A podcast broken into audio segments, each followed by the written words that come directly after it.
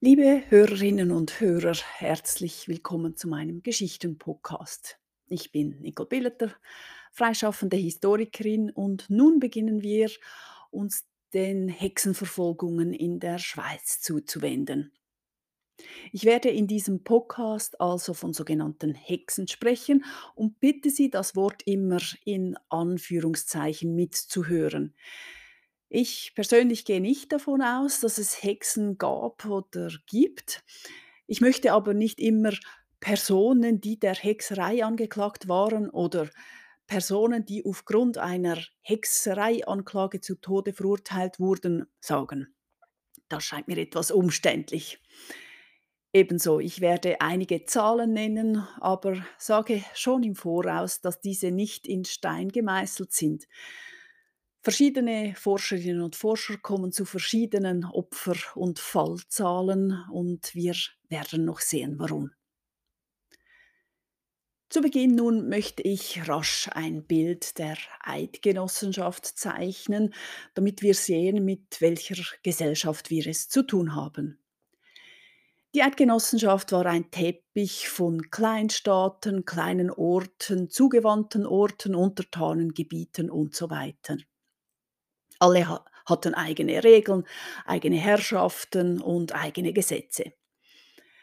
Wichtig ist, dass wir es mit einer Ständegesellschaft zu tun haben. Jeder Mensch wurde in einen bestimmten Stand hineingeboren an dem war nicht zu rütteln, das war nicht zu ändern und wurde als Gott gegeben angesehen. Wer arm und hilflos war, konnte auf den Schutz derjenigen zählen, die über ihm oder ihr standen. Dafür schuldete er dann wiederum den höherständischen Dank und vor allem Gehorsam. Niemand war frei oder unabhängig, das war auch kein Ziel und hatte keinen Wert. Man war Teil der Gemeinschaft und hatte seinen Anteil daran zu leisten. Wir bewegen uns außerdem in einer Zeit, die für die allermeisten Menschen äußerst prekär war. Es war nicht sicher, ob man eine kleine Krankheit überlebte, ob man ohne Hunger durch den Winter kam. Pest und Kriege, Unfälle, Unwetter, Hungertod, all dem war man schutzlos ausgeliefert. Trost und Hilfe konnte von der Kirche oder der Gemeinschaft kommen. Dies sind ein paar Grundlagen für das Bild, das ich im Folgenden malen möchte. Kommen wir also zu den Hexen. Momentan kann die Forschung zeigen, dass das deutsche Wort Hexe ein erstes Mal in Schaffhauser Akten auftaucht. Dies 1402. Damals wurden eine oder mehrere Personen als Hexen, noch mit G geschrieben, verurteilt und verbrannt. Sonst wissen wir praktisch nichts über das Ereignis in Schaffhausen. Die Aufzeichnungen kommen nämlich nur in den Rechnungsbüchern der Stadt vor.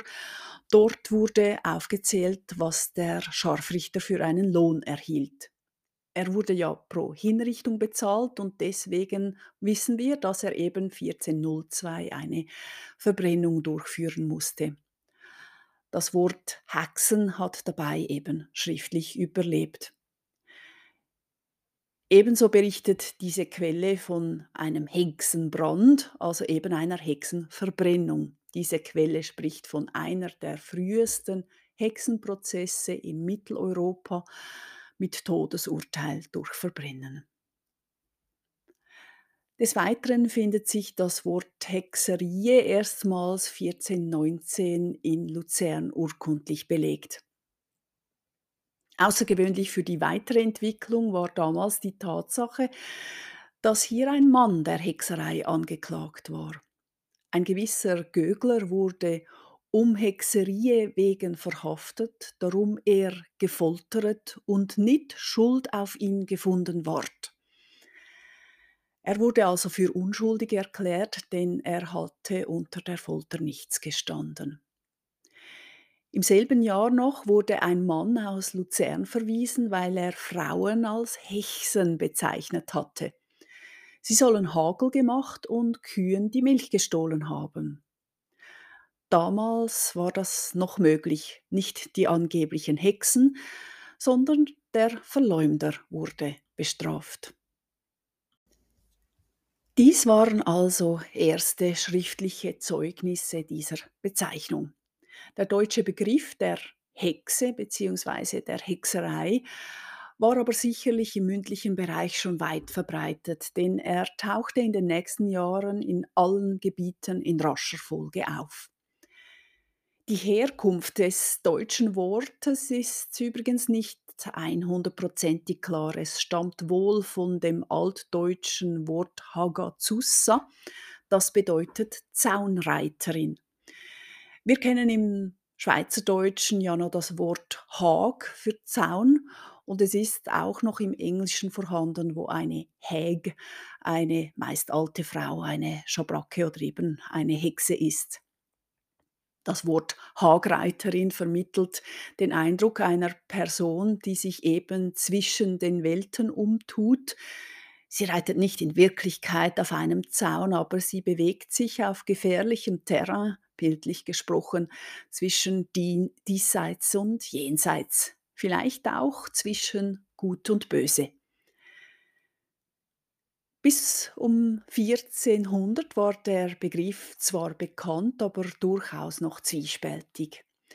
Wir bewegen uns in einer Zeit, die trotz ihrer christlichen Grundlage zutiefst abergläubisch war. Dass man etwas wünschte oder verwünschte, gehörte zum Alltag. Ebenso, dass man eine Hellseherin oder Wahrsagerin aufsuchte oder jemanden, der übel von einem nahm. Man glaubte an Wunder, Zeichen und Wortzauber. Man könnte sagen, dass auch Gebete ein Wortzauber sind, denn sie wünschen sich ja etwas, beschwören den Gott, an den man glaubt. Die Heiligen sollen einem von Übel befreien und oft versprach man eine Gegenleistung, wenn dies dann passieren sollte. Eine Wallfahrt, ein züchtiges Leben, Almosenspenden für die Armen zum Beispiel.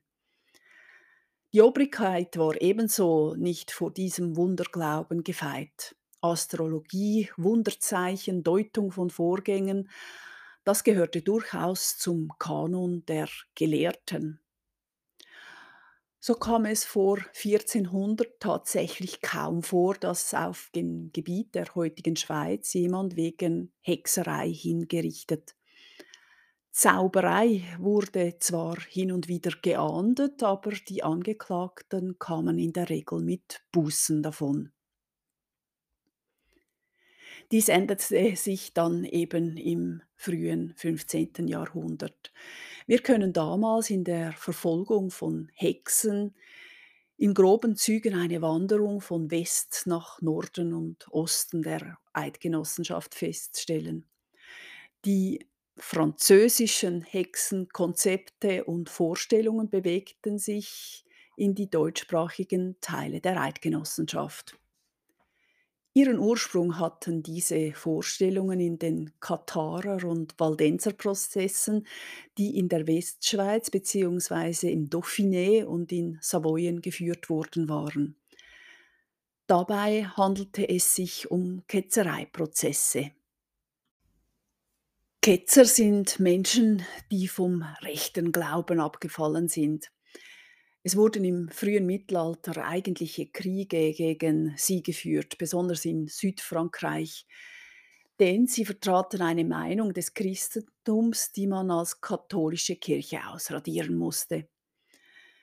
Sehr häufig machten diese, sagen wir, Andersgläubigen auf den Widerspruch aufmerksam, dass die Kirche aus Armut entstanden sei, dies aber von den momentanen Kirchenvätern nicht gelebt würde. Einige Gruppen vertraten Ansichten, die geradezu reformiert sind, noch vor der Reformation.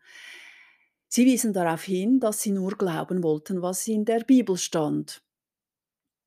Sie lebten in armen Gemeinschaften, wählten ihre Priester oder gar Priesterinnen selber, nahmen eigene Taufen vor und so weiter. Dieses griff nun die Kirche an und sie reagierte entsprechend. Diese Ketzersekten wurden erbarmungslos ausgerottet. Vieles, was man den Ketzerinnen und Ketzern nachsagte, tauchte später in den Hexenbildern wieder auf.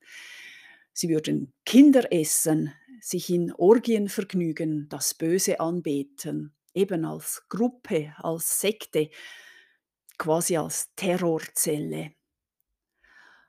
Nun befand sich im frühen 15. Jahrhundert die Schweizer Justiz im Übergang eben von Ketzerei zu Hexenprozessen. Ein Übergang, der einige Jahre in Anspruch nahm. Ab Mitte des 15. Jahrhunderts war diese Rechtssache dann abgeschlossen. Um 1450 fanden in Luzern erstmal Hexenprozesse statt, die einen voll ausgebildeten Hexenbegriff erkennen lassen. Man zählt in der Schweiz momentan rund 10.000 Hexenprozesse. Viele, aber längst nicht alle, endeten in einer Verurteilung.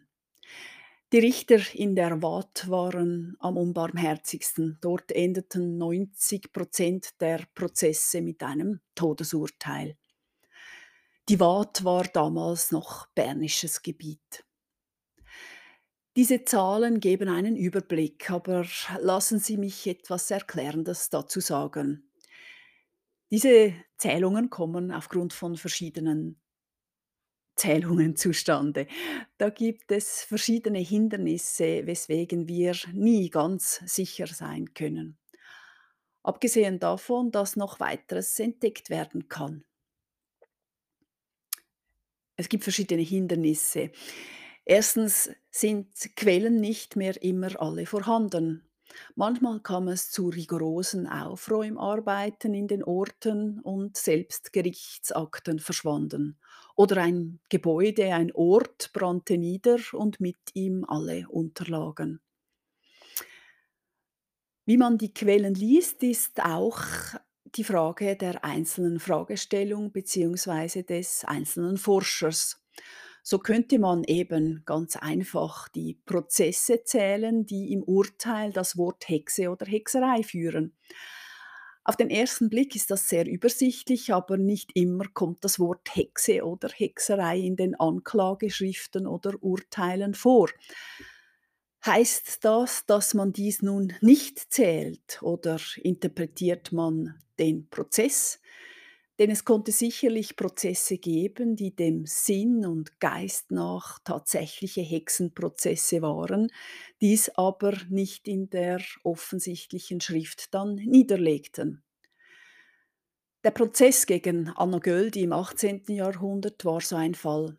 Das Wort Hexerei kommt in keiner Aufzeichnung jemals vor. Trotzdem zählen die meisten Forscherinnen und Forscher ihn als Hexereiprozess und ich schließe mich dem an. Denn dieser Prozess ist dem Geist nach ein Hexereiprozess. Selbst gut geführte Akten, öffentliche Schreiben geben nicht alles in Schwarz-Weiß wieder, sondern sind von der Interpretation der Historikerin abhängig. Vielleicht kennen Sie auch noch die Zahlen für Europa. Ab den 1980er Jahren ging man für ganz Europa von mehreren hunderttausend Hingerichteten aus. Teilweise sprach man von einem Frauenholocaust, von Millionen von Toten. Die Geschichtsforschung wurde dann etwas vorsichtiger und die Forscherinnen und Forscher begannen, einzelne Archive, Gerichtsakten auszuzählen und sie kamen so auf weniger Opfer. Denn jedes Opfer wurde nun namentlich gezählt, so gut es eben ging. Deswegen geht man momentan heute von etwa 100.000 Opfern in Europa aus. Bis zu 80 Prozent von ihnen waren Frauen. Interessant ist, dass in Nordeuropa vor allem Männer betroffen waren. Auf Island waren 90 Prozent der hingerichteten Hexen Männer, in Finnland die Hälfte. Eine weitere Vorstellung, die seit dem 19. Jahrhundert herumgeistert, ist die Vorstellung, dass die Obrigkeit in ganz Europa gezielt gegen sogenannte weise Frauen, Medizinerinnen, Hebammen vorgegangen sei. Als sich die universitäre Medizin ausgebreitet habe, die natürlich nur Männern offen stand, habe man sich der unleidigen Konkurrenz entledigt durch den Vorwurf der Hexerei. Dies wird heute als Verschwörungserzählung betrachtet. Historisch Nachweise nachweisen konnte man nie und ich halte es auch nicht für glaubwürdig. In einzelnen Frau Fällen wurden sicher Kräuterfraueli verleumdet, vielfach waren auch Hebammen betroffen. Für letztere hatte dies aber den Grund, dass sie sowieso eine heikle Aufgabe hatten. Die Kindersterblichkeit war enorm hoch und wenn sich bei einer Hebamme die Todeszahlen häuften, dann konnte es durchaus zu Gerüchten kommen.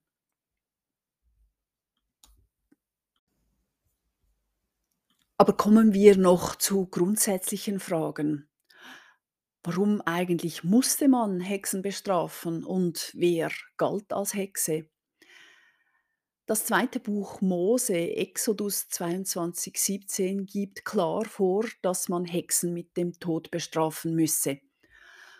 Du sollst eine Zauberin nicht am Leben lassen, heißt es dort. Dies ist eines von vielen weiteren Gesetzen von Mose, die dort eben so festgehalten wurden.